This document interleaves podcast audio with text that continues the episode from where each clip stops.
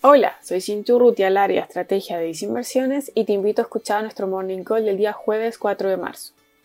A prácticamente un año de la llegada del primer caso del virus respiratorio en Chile, las cifras dan cuenta de más de 830.000 casos de personas contagiadas y más de 20.000 fallecidas, registros que resultan ser mucho mejores si se compara con otros países latinoamericanos, tales como Perú, Colombia y por supuesto Brasil.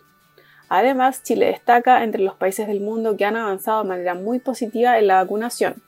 De hecho, se estima que cerca del 19% de la población ha sido vacunada con la primera dosis.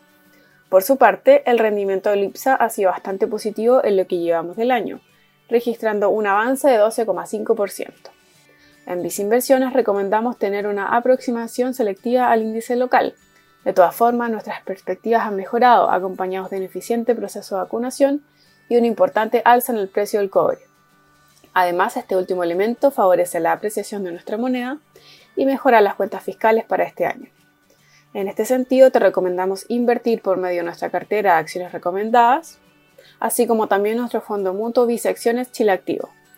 Finalmente, si quieres saber más sobre nuestras recomendaciones, te invitamos a visitar nuestra página web viceinversiones.cl o contactando directamente a tu ejecutivo de inversión.